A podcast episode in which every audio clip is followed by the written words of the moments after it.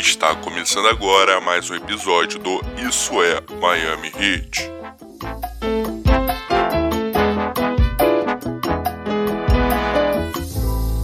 Pessoal, no episódio de hoje recebemos o André Mori, do podcast Jumper Front Office. Durante o episódio discutimos sobre o Ben Adebayo, a renovação salarial, o impacto dele no cap e o planejamento para 2021 na possível vinda do Giannis Antetokounmpo. No entanto, o material bruto desse podcast teve um pequeno problema, então na edição eu transformei ele basicamente num perguntas e respostas. O formato está um pouquinho diferente, mas o material está bem didático e vocês vão gostar. Curte aí.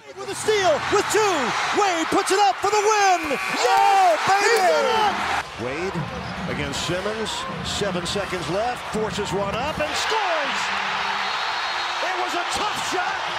was a great shot. The 13th pick in the 2019 NBA Draft, the Miami Heat select Tyler Hero from the University of Green. Blocked by Bosch. Game over. A piece of it. Wade. Oh, facial. Yes, and foul. The Spurs will not foul. Final seconds. What a finish. It's back-to-back titles for the Heat. The 2013 NBA championship resides once again in Miami.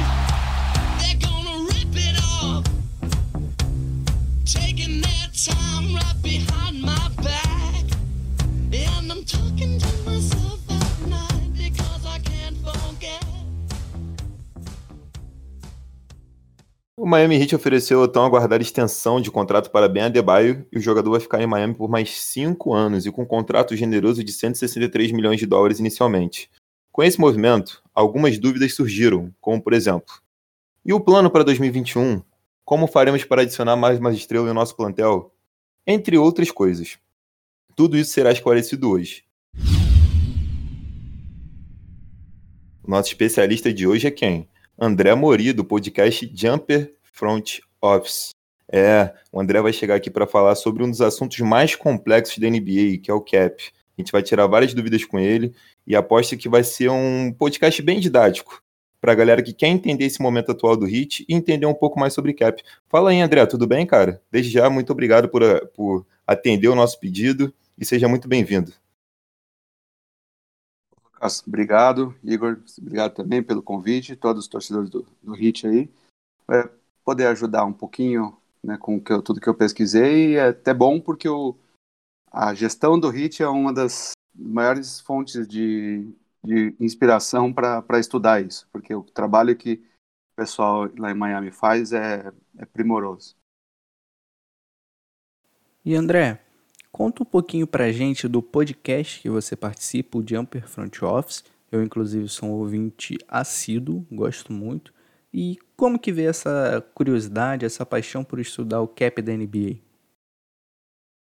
Certo, é, então, vocês falaram, é, um, é uma iniciativa nova do, no, no, Jumper, né, um podcast diferente que o Ricardo Romanelli me chamou para participar, que a gente quer justamente mostrar esse lado. Né? Então, o nome Front Office é, é daí, né? Porque a gente vê muita dúvida, tanto no Twitter quanto no, no, no, próprio site do Jumper, do pessoal não entendendo, né? Pô, como é que o Golden State Warriors conseguiu contratar o Kevin Durant, mesmo já tendo o Clay, o Draymond e o Curry, e o Lakers não consegue trazer o, né, o, o Giannis agora direto, mantendo o LeBron e, e o AD. Então é disso que surgiu essa ideia do podcast, foi tá, gravou já oito episódios, tá uma aceitação bem bacana. E para mim, né, de onde surgiu, é curioso, porque surgiu, eu já sou mais velho do que boa parte aí do do Lake, do, do Twitter, da NBA Twitter, né? Eu comecei essa brincadeira com o NBA Live da EA Sports e o meu primeiro foi em 98. Né? Então já podem fazer uma continha de, da minha idade. E justamente em 98 a capa era o Tim Hardaway com a camisa do Hit, a camisa vermelha bem bonita dos anos 90. E então foi daí, né? Então eu tive 98, 99, na época comprava todo todo ano a versão para computador. E eu ficava tentando entender, tinha o modo franchise, tinha aquele monte de regra, era um era um caos tentar, eu entrava e queria trocar. Ah, vamos trocar jogador. Aí salário não batia, ou quando batia não podia, não podia não podia trocar. Depois, a hora que chegava em free agents, tentava, tentava contratar um jogador, ele não aceitava meu salário, eu não conseguia trazer um de fora. Então, disso veio veio essa vontade de, de aprendendo. Aí vim, vim pesquisando, a internet foi melhorando cada vez mais a quantidade de informação e acabei ficando com isso como uma das coisas que eu mais, mais gosto de, de, de acompanhar assim, na NBA.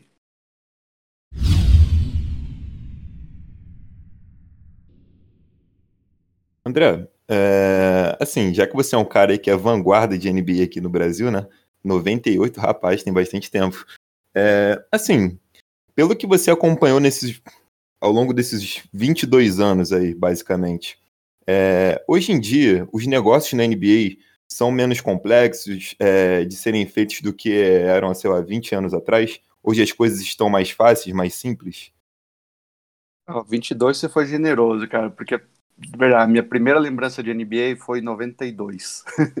então foi final, final Bulls e Blazers. Eu lembro de, de assistir TV. Eu tinha, eu tinha pouca idade, não tinha nem 10 anos, mas eu, eu, eu lembro de ver na, na Band. Né? Na época a NBA passava na, na Band, as, as finais pelo menos. Né?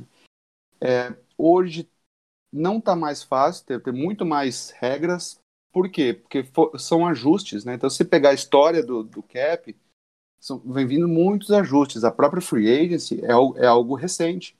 Né? Acho que não tem, se não me engano, foi na, na CBA de 96 que entrou com, não, desculpa, em 96 entrou a questão do max, né? Esse salário fixo, tudo que antes não tinha. Próprio, os próprios rookies, quando eles entravam na NBA, eles tinham que negociar salário.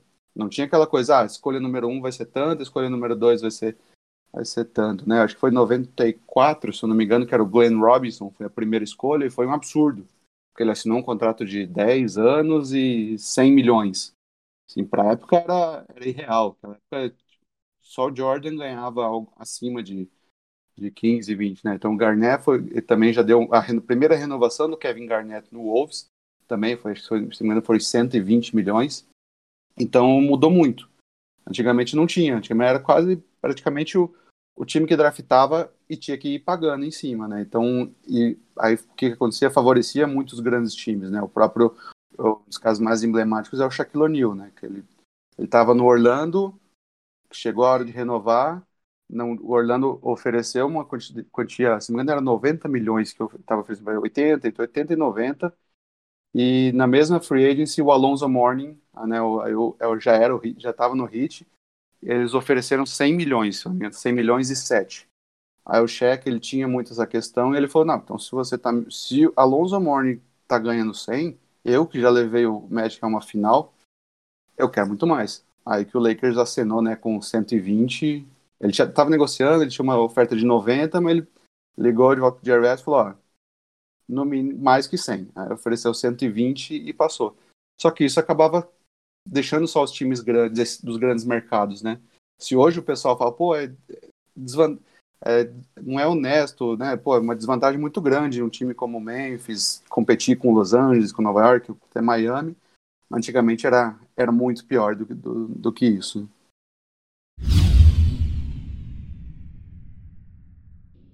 André, o Heat chegou na off-season com o seguinte cenário. O Atiwa, pick 20 do último draft, assinou com um contrato de Hulk a 120% da Hulk Scale e deve receber em torno de 2,6 milhões de dólares. O Dragic e o Myers Leonard renovaram seus contratos, ambos por dois anos, com uma team option no segundo ano. O receberá 18 milhões e o Myers em torno de 9 milhões de dólares. O que eu te pergunto é o seguinte, o André. Muito ouviu-se falar nas exceções, na Biennial Exception, na Mid-Level Exception, na Trade Exception. O que seriam essas exceções e por que o Heat optou por assinar com Avery Bradley e com Maurice Harkless dentro da Mid-Level Exception ao invés de usar a Biennial Exception? Legal. Então, assim, as exceptions, o que, que são? É, por, por que, que elas existem? Elas existem justamente para times que estão acima do, do cap, né? Então, o cap é a, é a folha salarial dos, dos times, todos os times têm acesso à mesma quantidade. O, o Heat, né, ele, ele fez uma opção, né, se pensasse, ele poderia muito bem ter trabalhado abaixo do cap, né, se tivesse ah, abre mão do salário do, do Leonard, do Crowder, mais o Derrick Jones Jr., mas, se não me engano, o Heat podia chegar até 20 milhões de cap para usar esse ano, né? O que, que é o problema de acontecer isso? Quando você está abaixo do cap, opera como um time abaixo do cap, que é essa que é, essa que é a, é a, terminologia da, da própria NBA, né? Você não tem acesso a essas duas, a mid-level e a biennial, né? Porque elas são feitas para times que estejam acima do cap também possam se reforçar, não só pelo, pelo mínimo, né? Não só por troca ou pelo draft. Então, todo ano os times têm acesso a essa mid-level. Olha, você vai pegar, poder assinar um jogador né, de nível médio, daí até o próprio nome, né? E é uma exceção ao cap. Então você vai poder subir, estar tá acima do cap e mesmo assim usá-la. A biennial é uma que você tem acesso, todos os times também têm acesso, mas é a cada dois anos. Então, se usar em um ano, te tecnicamente, já obrigatoriamente, né, no próximo ano você não vai ter direito a ela. Então, aí que começou essa construção. Então, primeiro de tudo, o, o Heat optou por trabalhar acima do cap, então para poder renovar, é, é, usar essas duas mid-levels, né, trazer jogador de fora e também renovar o, principalmente o Dredd, o Dredd e o e o Myers Leonard, né? Então, o que, que é feito? E eu, quando eu falei a dispensa, abrir mãos dos direitos, é por assim, quando um jogador, a, quando acaba o contrato, ele vira free agent, o, o cap dele não vira zero né? A menos que você que o time abra mão dos direitos dele, do bird rights, né? Também que são os direitos. Ah, por quê? Para evitar que um time monte um time inteiro de, de salário expirante, né? então poderia montar um time com, vamos dizer, que todos fossem inspirantes agora, né? O Ban, Jimmy Butler, Duncan Robinson, Dragic, todo o resto do elenco fosse inspirante, ah, tá bom, o contrato deles é zerado, então eles têm 100 milhões em cap. Então, deixa eu trazer todo mundo, aí como eu tenho os direitos desses jogadores todos, eu assino e ultrapasso o cap. Então, a NBA tem, né, esse foi um dos ajustes feitos no, ao longo do tempo, de que, ah não, então se ele tinha um salário de 10 milhões, eu vou ter um valor um pouquinho acima desse, desse valor, que é a cap hold. Né? Então, o, o Hit mantendo essa cap hold dos, dos free agents, permitiu eles trabalharem, operarem como um time acima do cap, aí ter acesso às exceções assinou primeiro o Mo Harkless, assinou por 3,6. É exatamente o valor da, da, da biennial, né? Como ainda não tinham não tinha usado a mid-level, o que, ele pode fazer? Ele pode segurar e falar, tudo bem. Se eu não achar ninguém né, que valha os 9,3 milhões da, da mid-level, eu insiro esses 3,6 milhões dele na, dentro da mid-level mantenho a Biennial para o quê? Para poder usar ela no free que vem. Ah, então, se o, se o, se o HIT ah, operar acima do cap ano que vem, eles vão ter esse acesso. E assim, esse foi o primeiro indicativo que uma, que uma extensão para o BAN estava a caminho. Ah, então, porque assim, se, eles, se eles já assumem que eles vão trabalhar acima do cap, ele já guardou essa, essa mid-level para o ano que vem. Né? Então, ao invés de assinar, de usar ela esse ano e usar 9,3 milhões em outros dois jogadores, ou mesmo inteiro no, no falhou agora a cabeça quem que eles trouxeram com a mid-level. Foi o Bradley, né? O Avery Bradley. Ah, então eles optaram por isso. Né? Então, assim, já sabia que no ano seguinte eles não, não teriam os 30 e poucos milhões em cap, assim, não de, de cara, né? Então eles poderiam guardar essa, essa, essa Baiano para o ano que vem. Então foi por isso que eles juntaram os 5.6, né? disso e de usar esses 9.3 na, na íntegra, na íntegra não, mas mais do que 5.7, eles ficaram no hard cap, né, que é, aquele, é uma outra questão que, que eu vi que ficou muito em dúvida a questão do, a, da torcida do Hit, né, então quando você usa da mid-level dos 9.3 mais do que 5.7, que é a mid-level dos times que pagaram a multa na, na, na temporada passada, você automaticamente fica entra no hard cap. Então é por isso que o Heat não pode ultrapassar de, de forma alguma aquele, a linha do apron, né? Que é uma linha uma, mais ou menos 6 milhões acima da, da Luxury Tax. Esse hard cap do Heat ainda é devido à signing trade do Jimmy Butler? Não. A, a, o hard cap ele, é, ele, ele, vir, ele tem efeito somente na temporada em que, que assinou. Para o Heat esse ano, o hard cap veio por essa pela mid-level. por eles terem usado os 9,3 milhões da, da mid-level. Que são, são as três condições que, que você tem para ter a hard cap, né? Receber um jogador em, em signing trade, usar a biennial, né? E, e usar mais do que 5,7 milhões da, da mid-level, que é, é o, o, valor da, dos times que pagaram multa, né? Então, se usou acima de 5,7, já está o hard cap. Qualquer uma dessas três situações, e é só naquele ano. Né? Então, o, o Heat vai ter isso somente até o final dessa temporada 2021.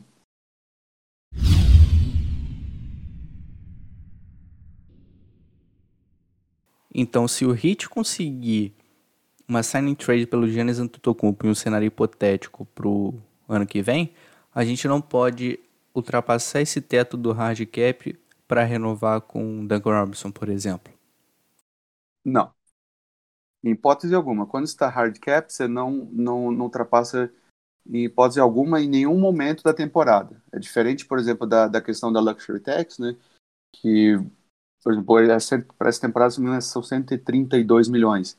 Você pode operar o ano inteiro a 137, 138, chega na deadline e troca. Né? Desfaz salário, fica abaixo isso o Heat já fez há alguns anos.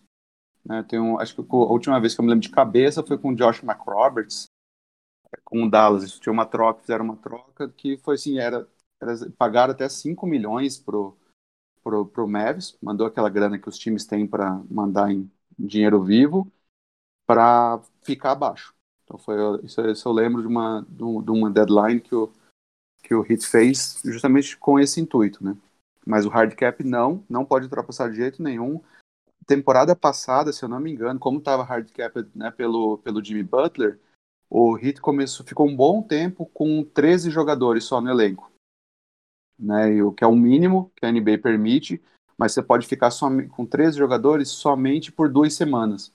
Então eu lembro que o Heat ficou um bom tempo jogando com isso, né? Por quê? Porque o salário dos jogadores, ele também, quando você contrata durante a temporada, ele é pro rata, né? Então, se contratar lá depois da deadline, você paga só um, uma porção do mínimo.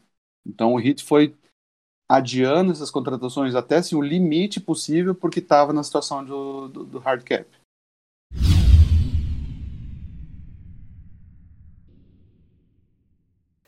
Então, é, se conseguirmos uma sign trade pelo Giannis, uma renovação com o Duncan Robinson fica bem complicada, né?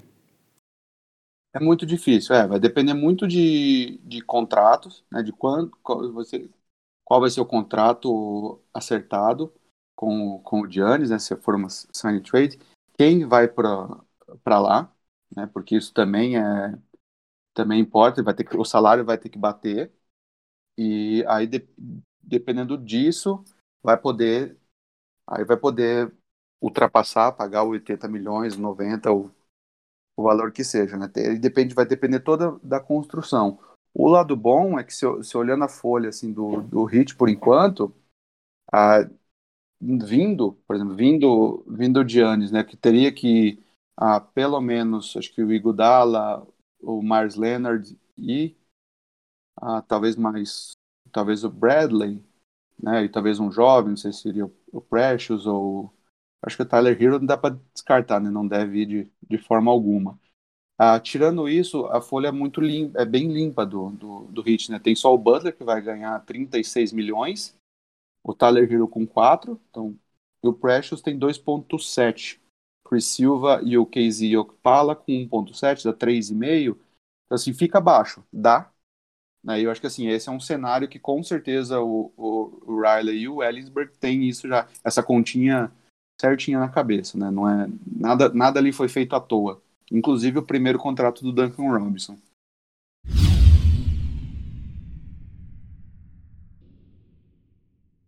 E André, o interessante é que a gente tem uma trade exception no valor de 7,5 milhões e estamos a exatos 8,3 milhões. Não sei se minha conta está correta, mas eu imagino que sim, que seja por aí. Estamos a 8,3 milhões da linha do Luxury Tax. Então, são números bem próximos, né? Então, você vê que você vê, é, é, esse é o tipo, essa que é a coisa é bonito de ver do, do Hit, né?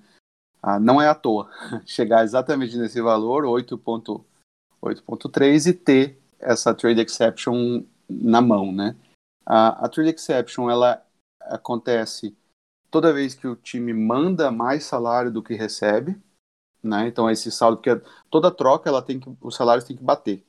Tem um limitezinho ali pequeno, time que não paga, não paga a multa, tem um pouquinho mais de flexibilidade, se me engano são 120, é 25%, né? Eu posso receber 25% a mais do que o salário que eu estou mandando.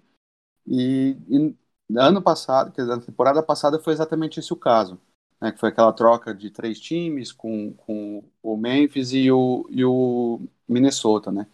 Aí entra também um detalhe da, das trocas que é, é, é, é extremamente curioso, porque as, as trocas têm regra, mas a forma como você contabiliza a troca, cada um, cada time faz do jeito que, que, que achar melhor. É justamente dessa forma que o Heat conseguiu essa, essa troca, né? Então, lembrando que a, a, troca saiu, né? O James Johnson, Dion Waiters o, e o Justin Winslow, né? De, de Miami, para receber Solomon Hill, André Gudala e o Jay Crowder. Mas o que, que, que aconteceu na troca? Então, como o Heat ele pôde é, contabilizar a troca dessa forma, como é que ele, ele, quebrou? Ele quebrou essa troca em duas. Né? Então, ele fez Dion Waiters e Justice Winslow pelo Solomon Hill e o André Gudala. O salário desses dava praticamente, praticamente o, o mesmo, batia certinho, a troca foi aprovada. Ficou sobrando o quê? James Johnson por Jay Crowder. Né? Então eles isolaram essa troca, o Memphis Grizzlies eles tinham cap, então eles, pod eles podiam receber esses 15 milhões né, do, do James Johnson e mandar o Jay Crowder só com os 7.8. Então eles quebraram isso. Ele fez primeiro essa troca. Então ele mandou primeiro o James Johnson para Memphis, e o Memphis depois fez outra troca com o Minnesota. Aí como ele mandou 15.3 milhões e, e recebeu só 7.8, virou essa trade exception de 7.5. Aí o time, quando gera essa, essa trade exception, o time tem um ano.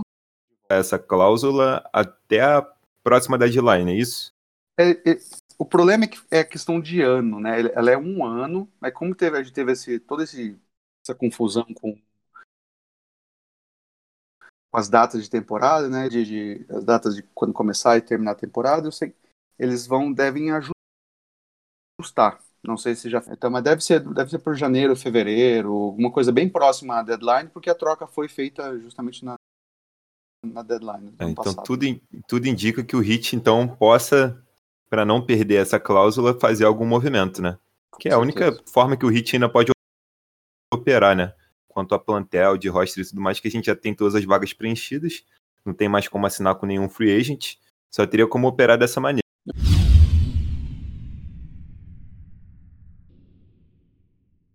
É, André, você poderia explicar para a gente o que significa essa cláusula contra, contra trocas que tem no, no contrato dos jogadores? O claro. no trade clause? Aposto que o pessoal tava tudo. O que, que, que eles estão pensando? Dando uma no trade pro Myers Leonard? É só. É, né, só fica no banco. Imagino que tenham falado isso, porque foi a mesma coisa. Animador de torcida. Animador de torcida. Animador de torcida. Isso, eu tava pensando na palavra. Imagino que seja isso, porque foi exatamente a mesma coisa que falaram ano passado pro Lakers quando renovou com o Rondo, com o Magui, com, e com o Caldwell Pope. Assim, essa no trade clause, ela não é negociada. Né? Diferente os últimos jogadores que tiveram uma no trade negociada foi o Carmelo Anthony. Então, não sei se vocês lembram, alguns anos atrás, quando ele tava aquele sai, não sai do, do Knicks, ele recusou várias trocas, porque ele tinha essa o Dirk Nowitzki também, se não me engano, ele tinha, e o Kobe. Se não me engano, são os últimos três jogadores que tiveram essa negociada. A negociada precisa que o jogador tenha pelo menos oito temporadas com o mesmo time. Né? Então, hoje, com a NBA de hoje, está cada vez mais difícil disso acontecer, né? e ela só pode ser adicionada quando, quando se renova um contrato. Se não me engano, ele não pode nem ser em extensão. Né? Ele tem que ter acabado o contrato, ele vai assinar um novo, tá bom, agora me coloque uma no trade do Dragic e do Leonard não é essa situação. Ela é uma, é uma, uma regrinha diferente ali que envolve a questão, a questão dos, dos bird rights, né? São aqueles os direitos que você tem para poder ultrapassar o cap e pagar o seu próprio jogador. Né? Também foi, foi colocado lá nos anos 80. Né? O nome Bird não é à toa, é, é Larry Bird. Né? É quando se pesquisa, eles falam que foi porque foi o primeiro jogador que, que teve, teve, obteve essa vantagem, se usou, utilizou dessa vantagem, mas ele tinha assinado o contrato antes da, antes da regra entrar em vigor. Né? Mas é o que, que ela diz? Ela diz que se você é um, se tem o bird rights, o full, e você, você pode ultrapassar o salário, né? O, o, você pode pagar ele até o máximo, independente se você tiver cap ou não. Né? Então é, é isso que normalmente acontece com as, com as principais estrelas. Aí como é que ela funciona? Se você assina por um ano, por exemplo, o Avery Bradley, ele assinou. Ao final da, da temporada que vem, ele vai ter só o non-bird, então isso vai fazer o quê? Que ele possa receber somente 20% de aumento. Esse vai ser o máximo, a menos que use uma exception, né, ou, ou cap room para assinar, ele pode receber no máximo 20%.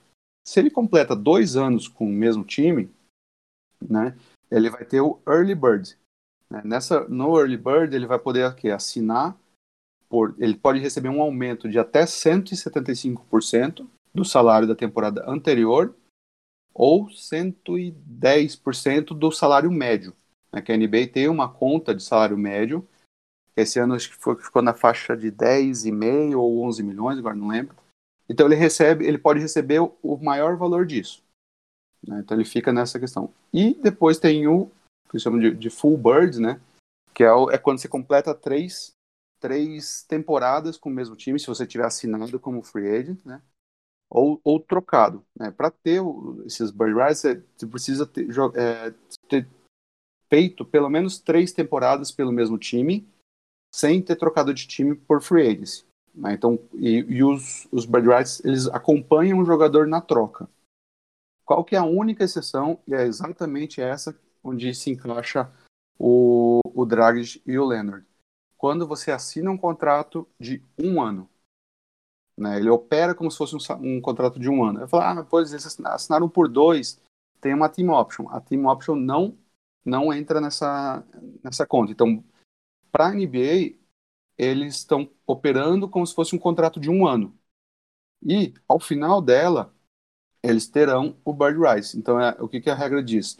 Se você está operando num contrato de um ano e ao final dela você vai ter o early, bar, early bird ou o, o, o full bird e você tem o direito a essa troca. Por quê? Porque se você troca, é, você faz é, troca de, de, de time, né, aceita essa troca, quando você for assinar o contrato, você não completou é, esses pré-requisitos, né? De, que, de ter pelo menos dois, pelo menos dois, duas, duas temporadas num time, no mesmo time, para ter acesso ao Early Birds, e não operou, não, não teve três temporadas para ter. Então, como o jogador vai perder esse direito né, de, de poder receber, por exemplo, se, se o, o Hit troca o Mars Leonard, ele aceita, né, fala, tudo bem, vou lá pro, o San Antonio Spurs, por exemplo, ele perde esse, esse direito. No, no Hit, ele tem o Bird Rise, o Full Birds, né, então ele ao final da, da temporada, se, se o, o Hit quiser pagar 30 milhões para ele, eles podem, né? mas se ele trocado pro trocado pro pro San Antonio, como ele vai perder isso, ele não vai ter esse direito de receber até 30 milhões que seja. Né? Aí o que, que ele vai acontecer? O, o, Spurs, por exemplo, nesse cenário, ele teria que ter cap para repagar ele ou usar uma, uma mid-level, senão ele perde. Então é, é, entra essa questãozinha da, da no trade para proteger o jogador. Né? Então ele fica, ah, você vai ser trocado para tal time, tem uma oferta. Se ele falar, tudo bem, eu aceito, ele está entendendo é, o, o, buraco onde ele está se metendo. Ele sabe que dificilmente ele vai conseguir renovar ou vai poder, ou pelo menos ter esse direito. Não é garantia, né? Não é garantia que o Hit vai dar esse salário, mesmo salário para ele. Mas pelo menos ele ter um direito, ou, ou para que seja negociar uma sign trade com outro time. Né? Considerando os valores pelo qual o Miles Leonard assinou, 9 milhões aí por duas temporadas, 9 milhões em cada. É possível que já haja um acordo, um consenso nos bastidores? Sim, pode, pode, acontecer, né? Aquela coisa. Não acharei estranho. A, a renovação dele também me soa estranha ao primeiro momento, mas é aquela coisa. Ele é um. Pode virar um asset para troca, né? Ah, no próximo ano vai ter muito time com, com dinheiro, né? Então, o que, o que não duvidaria pelo, pelo valor, né? Que eu acho que pode ter acontecido. O Hit pagou dois anos em um, né? Porque 9,7 é um valor que com certeza não, não valeria, não conseguiria isso no mercado, né? 9,7 milhões num ano, mas provavelmente ele conseguisse a, a Baiano, né? 3,6 ou mesmo uma fatia da, da mid-level.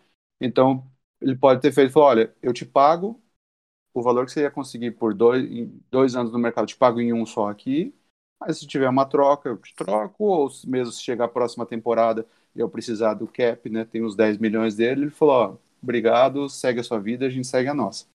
São todas, isso são coisas que acontecem, né, acontece muito, então tem alguns contratos meio que a gente não conhece, não, não, não entende e tem essa, essa perspectiva. É, eu, eu, particularmente, se fosse para dar um palpite aqui, é, eu acho que você assinando com o cara por um mais um, mas sem ele ter o segundo ano garantido, acho que é mais para dar uma flexibilidade visando a próxima free agency, né? Ou até para ele funcionar como, como uma peça para poder, poder ser envolvida em alguma negociação. É, mas é, essa questão que você falou, André, é muito importante, porque as pessoas veem, ó, tem uma no thread no, no contrato do cara, como se ele nunca pudesse ser trocado, né? Ou como se o time tivesse, sei lá, tentando garantir alguma coisa pro cara ou algo do tipo. É muito importante a gente entrar nessa questão por conta disso.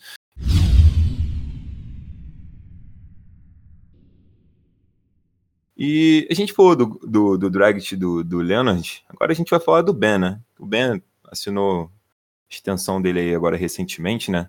Que já era até aguardada, mas acho que não seria para essa temporada, seria para a próxima. Já algumas coisas já tinham sido até ventiladas, né? Que o Heat ia esperar a Phrase de 2021 para estar tá oferecendo essa extensão para ele. E ela foi oferecida agora. Inicialmente, cinco anos, 163 milhões. É, a gente estava até conversando aqui em off, eu acho que é uma questão válida para a gente debater por aqui. É, são 163 milhões inicialmente, mas podendo chegar a 195, né, André? Como poderia chegar a 195 o contrato do Ben? É, é isso mesmo, né? A extensão que ele teve é, a, é o máximo, né? E ela tem essa questão do que a NBA chama de designed, é, designated, designated player exception, uh, extension. Aí, o que, que ela, por que, que né, você viu, sabe, é 163 ou é 195? Ainda não dá para saber, não, não, não, vi ninguém reportando quais são os detalhes, mas as últimas, as últimas extensões dessa forma como foram assinadas, ele tinha o quê? Uh, se ele for para se ele for de no NBA terceiro, terceiro time, ele vai receber 28%, 27%, se não me engano. Se ele for do segundo time, ele chega a 28 ou 29% do cap. E se ele chegar no All NBA First Team, né, primeiro time, MVP ou Defensive Player of the Year, ele começa em 30% do cap. Começar em 30% do cap, isso que vai significar os 195 milhões né, ao longo dos cinco anos. Que essa Designated uh, Rookie Extension, ela existe justamente por, por isso, né? Porque uh, como é que funciona o, o max da NBA? O jogador entre 0 e 6 anos de, de NBA, né, de, de, contra, de, anos jogados, que a NBA consta como anos de serviço, o max, que ele, o, o, máximo que ele pode receber são, é 25% do cap. Então, se o cap é 100 milhões, ele vai ter um salário inicial, né, quando ele assina o contrato, de 25. Entre 7 e 9 milhões, ele assina por 30% né, do cap. E acima de 10 milhões, o máximo dele vira os 35%. O que, que a NBA começou a ver? Os jogadores são cada vez mais precoces, né? explodindo cada vez mais jovens, aí, chegando numa situação muito complicada. Aí o que, que eles fizeram, então? E por isso que, se vocês pesquisarem, eles vão achar essa, essa, essa extensão como a Lei Derrick Rose. É porque, se lembrarem lá, ele ganhou o MVP muito cedo, né, ainda na, no, no, contrato de rookie. Então, quando chegou a, a extensão dele, ele falou: Poxa, mas agora eu vou ser né, remunerado como se eu tivesse, mal e mal, tivesse feito o meu contrato de rookie, né? Então, eles fizeram esse ajuste de forma ao quê? Trazer esses 30% logo para o quinto, né? Que é logo após a, a, contrato de rookie. E para isso ele tem que ter essas, essas condições, né? Ele tem que na, na, na temporada anterior, na, na, quarta temporada, que, é a, que vai ser a questão do ban nessa próxima temporada, ele tem que ser eleito para um dos times All-NBA, independente de primeiro, segundo ou terceiro, ser, ter sido eleito MVP ou o Defensive Player of the Year. Então, se eles atingirem qualquer um desses objetivos, ele tem acesso a, essa, a esses 30%, né, três, dois anos antes do que, do que deveria. E é isso que está que tá adubando.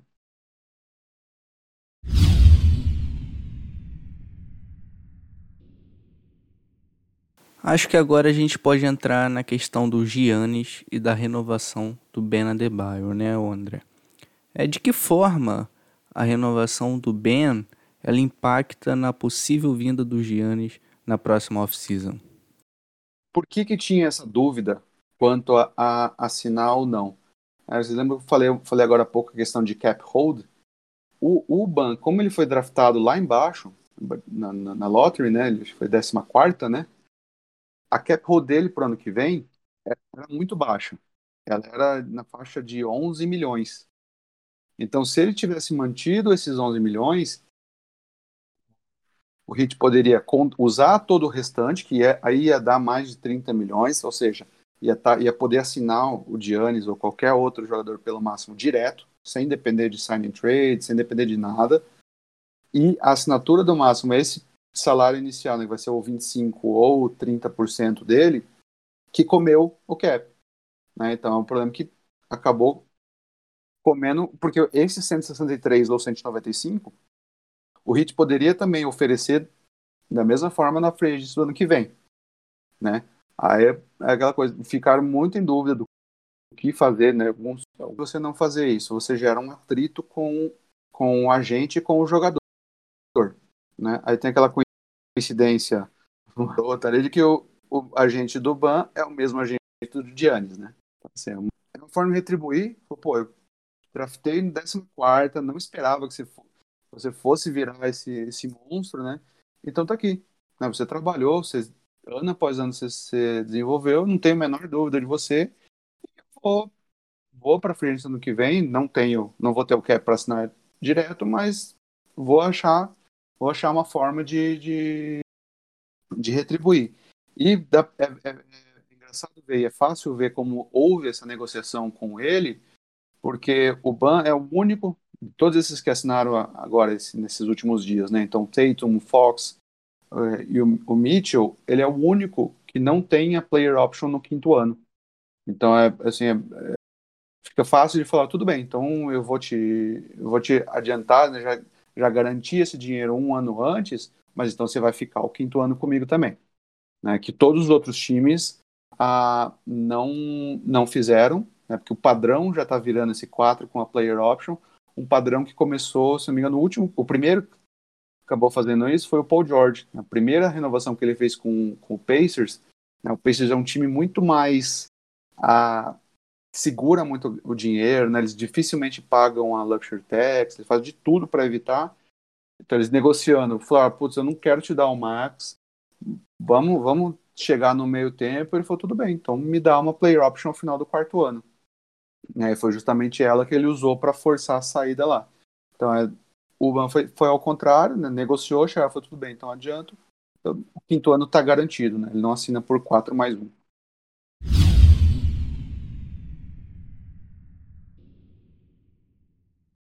Uma questão importante, né? Assim, nos últimos anos, até que recentemente tem acontecido bastante, mas a signing trade não é uma coisa tão simples, assim, não é uma coisa 100% corriqueira na NBA. É um tanto quanto complexo, assim. Conversando com amigos, falou, pô, mas e agora? Eles não vão mais. Eu falei, cara, se tem um time na NBA que não precisa de cap para assinar jogador, é o Heat. né? E a maior prova foi o Jimmy Butler ano passado. Eles não tinham. Né? O, Heat não tinha. Ah, o que tinha? Tinha um Josh Richardson, Richardson com um contrato bom, né? E um baita jogador que o, o Sixers aceitou, né? E também a questão do, deles terem negociado com o Butler, ele falou, olha, eu consigo te trazer sem perder nada do, do, do meu núcleo, né? Então, o que eu vejo para o Giannis ano que vem vai ser algo nesse mesmo caminho. Né? E é, agora é só esperar para ver quais serão essas peças que, né, que eles pod poderiam oferecer caso o Giannis aceite. Ô, André, uma dúvida que eu tenho contra essa signing trade é o seguinte: é, ela é feita quando o jogador já não tem mais contrato, né? Ou tipo, algo, essas, essas negociações aí para poder, poder viabilizar essas trocas. Mas, assim, o Butler ele não tinha mais contrato quando ele foi para quando ele assinou a signing trade para ir para o Heat.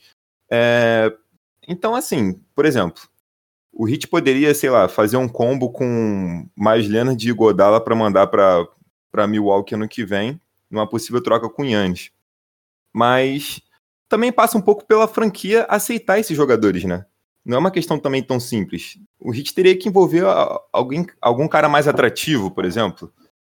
Sim, tem, precisa, é, de fato. A sign trade vem sendo cada vez mais usada mesmo, até porque fica fácil de negociar, né? É a questão que o Butler teve ano passado. O Heat não tinha, não tinha cap algum, abrindo mão de um jovem, conseguiu trazer o, o Jim Butler. É, depois da troca, se não me engano, ela virou um, um monstro grande, né? Começaram a agregar várias coisas, acho que teve até a, o Harkless, o próprio Harkless foi enviado, né? Mas é, foi tudo foi tudo na mesma troca, mas assim, essencialmente foi foi Jimmy Butler por, por Josh Richardson, né? Porque aí os outros foram só trocas que foram agregando para facilitar e poder ajustar algumas coisinhas sim, depende muito também do outro time aceitar. Só que é aquela coisa também. Chega uma hora que você vai perder o jogador e, e ficar sem nada. Que é exatamente a situação que o, que o Celtics se encontra hoje com o, o Gordon Hayward, né? Ele aceitou a oferta do, do, do, do Hornets. Ah, eles não têm como assinar direto. Podem lá fazer o, Even Stretch né, do, do Batum, que sangra por três anos. Então, e o, o Celtics também, né, coisa, pô, não posso ficar sem nada. Então eles já estão, eles falaram, não, vamos tentar achar alguma coisa, um terceiro time para aceitar o Batum ou alguma outra peça. Vamos resolver, porque senão eles ficam sem, sem ter uma peça. Né? Então, às vezes, o Bucks, ah, para não ficar sem nada, às vezes é melhor acabar aceitando. Deu exemplo, né? um Leonard, um, Iguodala, e às vezes uma o próprio signing trade do, do Chris Dunn. Chris Dunn, não, desculpa, estou confundindo. O Kendrick Nunn, né? Você confunde os dois. Que ele vai ser um free agent também. Né? Eu acho que é muito difícil o, o, o mandar algum dos jovens, né? Que eu acho que eles têm muito valor, um contrato muito baixo. E, então pode cair muito nesse, nesse cenário, né? O, o, o Bucks ele não vai ter espaço se o, o se o, o Gianni sair, eles não vão ter como repor. Então, quase que qualquer coisa que vier já é melhor do que nada, né? Aconteceu também na temporada passada com o Kevin Durant, né? Se lembrar, ele, ele, ele foi pro, pro Nets, ele poderia ter ido direto. Mas aí o, o Warriors falou, não, peraí, deixa eu negociar então com o D'Angelo Russell. Não tinha lugar nele no time, né? Todo, foi todo mundo falou, nossa, é estranho. Ele, vai ser trocado. Se não for na deadline, vai ser no ano seguinte. Ele não foi, não pegaram ele para ser um jogador do time pelos próximos quatro anos. Mas sem eles não teriam conseguido, por exemplo, aí depois o Andrew Wiggins, que também pode virar um outro jogador para frente. Então muito dessa signing trade acaba, acaba virando isso. Né? Vem uma pique aqui, vem um jovem, para também não ficar, não ficar sem nada né, de volta. É, por que eu te perguntei isso? Porque eu imagino é, não só da Hitnest de uma forma geral, mas era uma preocupação até minha mesmo, de, sei lá, no futuro, uma, uma signing trade, por exemplo, o Hero ser envolvido, sabe? Porque, assim, é, no fim das contas, se a gente for pegar o valor dos dois, atualmente o Heat sairia no, no lucro, né? Pegando Yannis, né? Um cara back-to-back MVP e tudo mais. Mas é, eu, particularmente, vejo o Hero com, com valor muito grande para o futuro, né? Então, você explicando isso, dá para perceber que para o time que, entre aspas, perde, é muito mais interessante uma signing trade independente de quem vai receber do que ficar sem nada, né? Sim. A menos que seja um, um contrato absurdo, né? Um, como eram aqueles do, do Mosgov, por exemplo, né? Porque aí é, aí é vai morrer com aquele contrato, mano. Se o Mosgov tiver... era brincadeira. Outra questão importante é que o Hit vai precisar exercer a team option do Iguodala e do Miles Leonard antes da abertura do mercado de free agents, né? Sim, exatamente. Né? Também chega naquele último dia antes de fazer que já tá todo mundo já ninguém diz que, que negociou antes, né? Mas já tá todo mundo certo, porque abre meia-noite, meia-noite e um, o cara negociou valor na vírgula, né? Quantidade de anos, tudo certinho. Então, sim, precisa ter esse, esse, esse limite, mas ah, já, isso também com certeza já foi, já foi pensado, né? E como tem essa, a questão do agente, eu acho que vai pesar muito, né? Ele, o Hit está negociando com uma, com uma certa é, segurança, vantagem, né? né? E tá bem Conhece. seguro também, né? Também. É, eu acho, eu acho assim que inicialmente é, se falava do Hit, é, já tinha saído que o Hit só ofereceria essa, essa extensão para o Ben na Phrase de 2021-2022. Eu acho que para estar tá assinando agora, nesse momento, mas eu também tenho uma outra opinião impopular quanto a isso. Eu não sei se o agente chegou a fazer alguma pressão por estar vendo que o, o Fox, o Tatum e o Mitchell já renovaram e o Ben é dessa classe também. E hoje, por mais que não tenha sido um jogador de loteria, ele é um cara que está no mesmo patamar desses jogadores. Sim, mas é uma, uma opinião, né? É, nada que possa ser comprovado. Mas eu acho também que o Heat está trabalhando com muita segurança, né? Para estar tá oferecendo essa extensão agora, deve ser porque alguma coisa já deve ter para o ano que vem, né? Eu também não acredito nessa história de, ah, é, começam só a negociar quando abre a free agency ou algo do tipo. Eu acho que as coisas são feitas bem antes. Acho que até os jogadores mesmo entre si eles se falam sobre essas coisas. E tendo a gente, né? Sendo o mesmo a gente, dá toda a pinta que alguma coisa pode ter.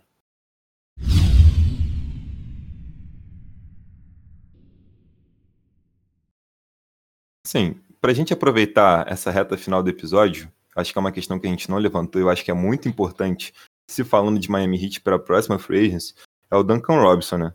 Que hoje é um dos principais arremessadores da liga, que também vai ser um free agent na próxima temporada. E o Heat, no momento, não tem espaço para oferecer uma extensão para ele, assim, no mesmo patamar que o Joey Harris e o Bertans receberam. Então, assim, como a gente, como a gente poderia trabalhar em cima disso, André? Eu até endosso um pouco a pergunta do Lucas, André, porque seria legal você falar como seria o cenário dessa renovação sem uma signing trade pelo Giannis e com uma signing trade, porque a gente viu que tem a questão do hard cap, né? Hum? Não, sem dúvida. É, o, então, assim, tudo que a gente falar agora aqui pro, pro Robinson vale pro Nan, né? Porque eles assinaram no, no mesmo dia, né? Então foi exatamente no mesmo no mesmo dia em 2019. Né? Então você se voltar lá nas, nas notícias, é engraçado que eles assinaram, se não acho que um dia antes de acabar a temporada regular. E o Hit deu um contrato de três anos. Né, ele fez lá, então ele, ele valeu como temporada 18-19. E era, se não me engano, ele era não, não garantido esse ano e o ano que vem. Né, esse ano garantiu, ano que vem, com certeza. Quer dizer, essa temporada agora que a gente vai começar agora, né? Semana, que duas semanas, também vai, dúvida nenhuma que vai ser garantido por que, que o, o, o Hit deu esse contrato no último dia da temporada 18-19.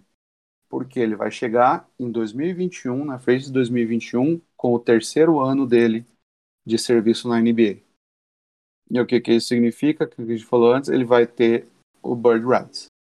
Então, se ele chegar em 2021, ele vai poder pagar até os mesmos 160 milhões do, do, do BAN, por exemplo. Obviamente não vai, é um tipo de jogador diferente, né? Mas é por isso. Então, é, é isso que é uma das coisas que é mais ah, né, de tirar o chapéu pro Hit, que ele, eles pensaram isso em 2019 já. Ele falou, olha, né, como assinou não garantido, ele falou, se, se ele não estourar, beleza, tá não garantido, volta para a D-League, vai para Europa. Se ele estourar, eu tenho um cara ganhando um salário mínimo numa free agency que vai ser absurda, né? Se desenhava para ser muito boa. Então eles, eles fizeram justamente isso. Então, ah, e o que, que quais, quais, são os cenários que o, o Duncan Robinson tem que eu não não acredito que vá acontecer, né? Entre a, agora até o, o, final da até o, o, quando a partir do dia que der os dois anos do contrato dele, que vão ter que ajustar porque ele assinou em abril, que tem essa essa regra mais uma regra no cap de que se você assina um contrato, né, se você não foi draftado, é um jogador de segunda rodada, e assinar um contrato de três anos, quando você fizer dois anos do aniversário do contrato, você pode assinar uma extensão. Então, hoje, o Duncan não pode.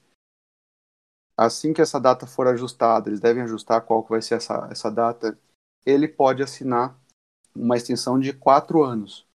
A dele fica na faixa de 55, 54, 55 milhões para começar em 2021. Da onde, que é, de, onde, de onde vem esse valor? É aquilo que a gente comentou mais, mais, mais cedo, né? De que se um contrato mínimo, a tendo, tendo os, os direitos, né? Ele pode oferecer, ele pode receber 120% acima do, do salário médio. Eu falei 110 antes, mas eu lembrei que são 120%, que dá, o salário é nessa faixa de 11 milhões, então ele vai poder receber uma extensão que o salário para 2021 2022 vai ser 120% disso. Né? 20, então, é 12, 13 milhões, né? Daí ele vai ter essa extensão de 55, 54, 55 milhões.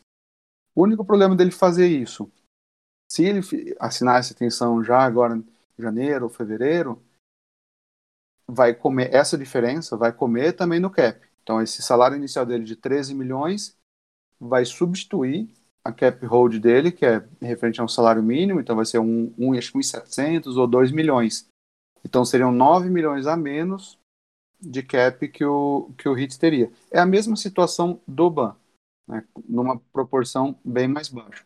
Então hoje eu apostaria, né, a menos que o Giannis assine a, a extensão lá agora até o final de dezembro, que é o limite dele, que eles vão manter ele no contrato, falou, já tem um, já deve ter um, um, acerto prévio, né? Falou, a gente vai te pagar, fica tranquila, né? vai chegar, ele porque ele vai entrar numa free agency restrita.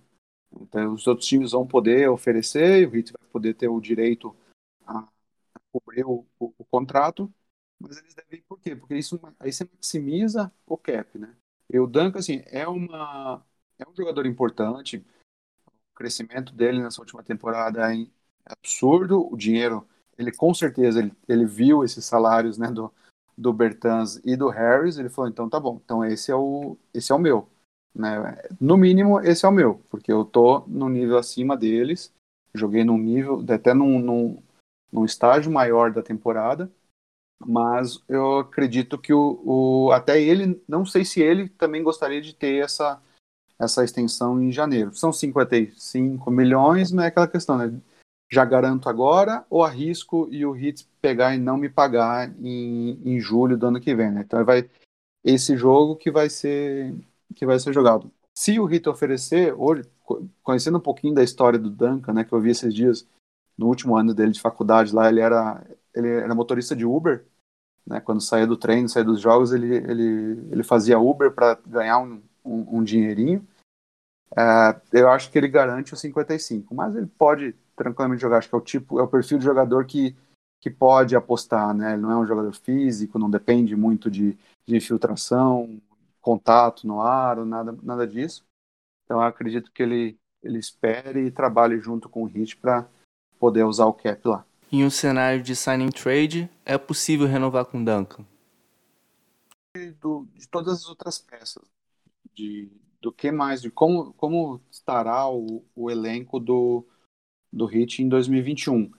É possível, não é absurdo, né? Que a gente falou, mas dei de contrato mesmo, só tem o, o, o Butler com 36, aí iria para o que? 70, 72, 73, né? Com, se for o max do, do Giannis ou qualquer outro, outra estrela nessa faixa de, de 7 a 9.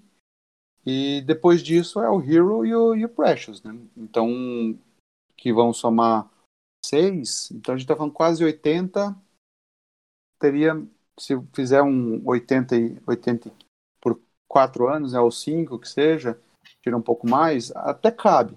Vai jogar assim, vai, vai o resto do elenco vai ter que ser muito muito bem montado né? vai ter muito jogador de, de mínimo tem tem caminho né e eu tenho certeza que o, que o Ellensburg e o, e o Riley já tem esse esse caminho muito bem muito bem traçado não eu particularmente estava aqui já quebrando a cabeça falar tá o Hit no momento só pode é, negociar com signing trade mas e o Robson que, que vai ser dele na próxima temporada? Porque é uma peça hoje imprescindível no, no nosso plantão, né?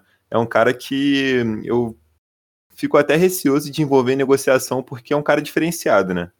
O Hit ficou anos e anos tendo problema ali do perímetro, de, de, ter um gatilho que nem ele. É um cara que no início eu nem levava tanta fé assim e de repente fez a temporada que fez, né? Então é um cara que eu acho que no nosso sistema ele é, ele é muito importante. Se for resumir a free do Hit em uma palavra, é flexibilidade. Né? Eles não, não, não queriam abrir mão disso.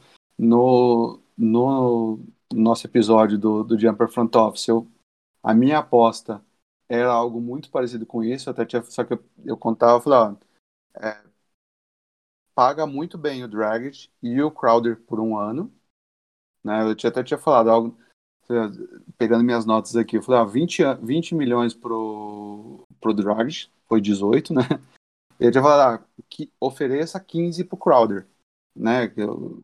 Ele, na, na, na, carreira dele inteira, manhã, ele ganhou 18. Eu falei, olha, você praticamente dobra o ganho dele na vida inteira, mas sabendo que vai ser por um ano só. Mas pelo que eu, né, o que eu ouvi e li no, do, do pessoal lá dos Estados Unidos, ele queria, ele queria mais anos, né? Ele é um jogador que, que ficou, realmente, você olha a carreira dele, ele não para também não deve ser muito, muito legal essa vida, né, de, de então ele preferiu, preferiu três anos, né. Nada garante que ele não vai ser trocado lá de Phoenix, mas pelo menos ele assina e tem uma garantia de uma grana bem, bem superior aí. Né? É, com certeza ele preferiu essa longevidade de contrato aí que, entre aspas, oferece uma estabilidade para ele, porque eu imagino também que é, seja um gasto a mais o cara ter que ficar trocando de cidade o tempo todo, não é fácil. Mas é, o Hit ia oferecer em um ano metade do que ele vai receber em Phoenix, né? Basicamente, o Hit ia pagar ali na casa dos 14 milhões de dólares em um ano. Mas é uma questão aí que a gente entende. O jogador também tem seu planejamento.